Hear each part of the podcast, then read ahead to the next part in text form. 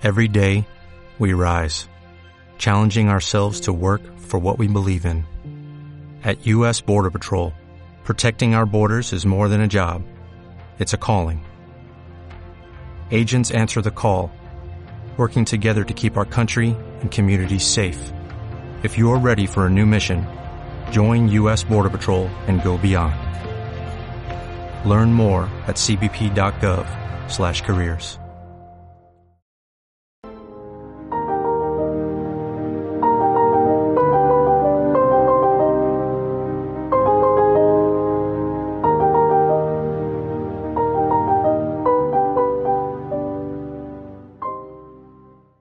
noches, espectadores de Estado de Alarma. Ya estamos en una de vuestras secciones favoritas. Estamos ya con el gran Alfonso Usía. ¿Cómo se encuentra, Alfonso?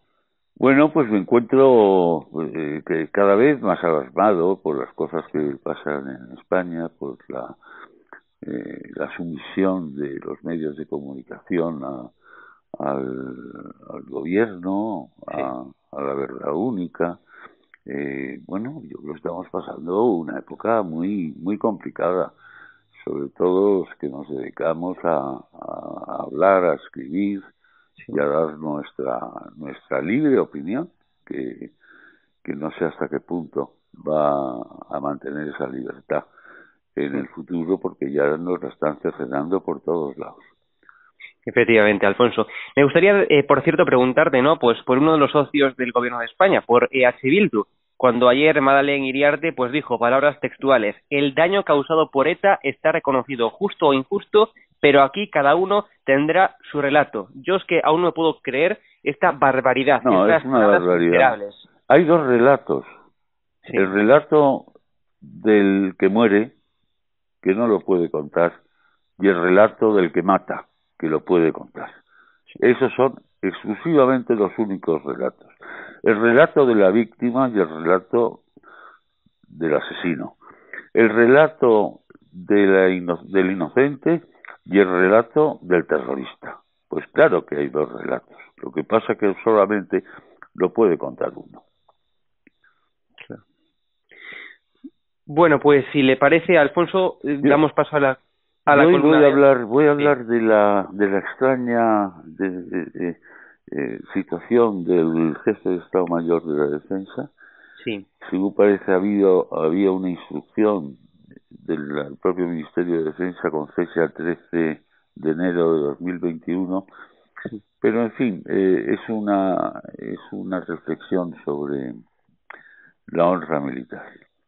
Perfecto. Pues cuando quiera Alfonso gracias Después del rey, jefe supremo de las Fuerzas Armadas, y del ministro o ministra de Defensa, el GEMAT, jefe de Estado Mayor de la Defensa, es el máximo jefe de los ejércitos. Sus deberes le obligan a efectuar constantes desplazamientos y visitas a toda suerte de regimientos y misiones internacionales en las que están presentes nuestros soldados. Creo que la polémica nacida de su vacunación no está exenta de demagogia y falsedad.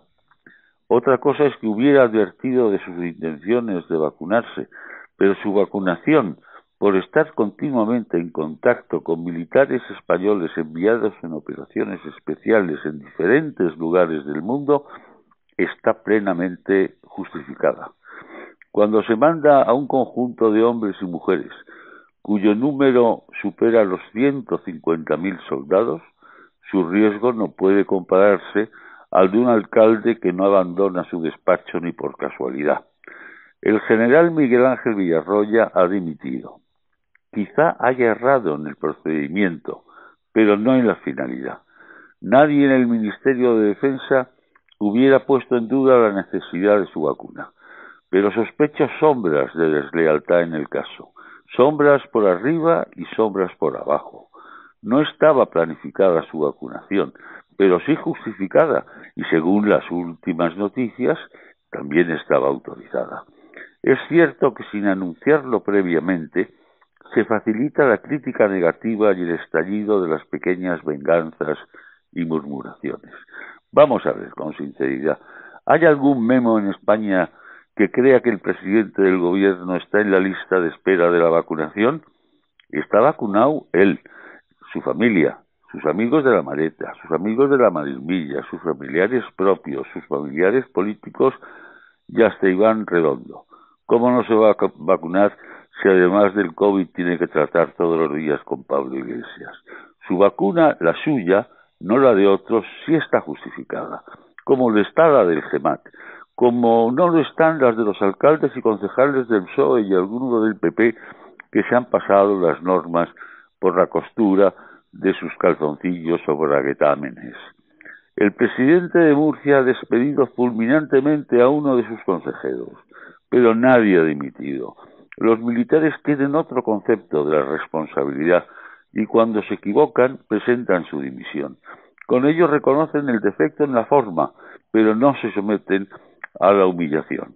Aquí hay mucho más que una leve decisión. Nadie puede rebatir ni menospreciar la situación permanente de riesgo de contagio del jefe de los ejércitos. El problema es el de la imagen que han querido trasladar y lo han conseguido, como casi siempre, los profesionales que destruyen todo, al menos lo poco que nos queda honorable. Y en ese poco, las Fuerzas Armadas ocupan mucho sitio y lugar. Hay opinantes que defienden que el general Villarroya no tendría que haber dimitido. Mi opinión difiere. Un general dimite y se va, sin esperar que el veneno de la malinterpretación determine su cese. Pero insisto, se oyen voces de susurro y algún que otro golpe de viento de deslealtad. Le deseo al general Villarroya felicidad y tranquilidad después de decenios de vida dedicados al servicio de España, al brillante servicio de España. Podría haber mejorado el protocolo de información, pero su vacunación está justificada. Muchas gracias y buenas noches. Muchas gracias, Alfonso. Un abrazo. Un abrazo.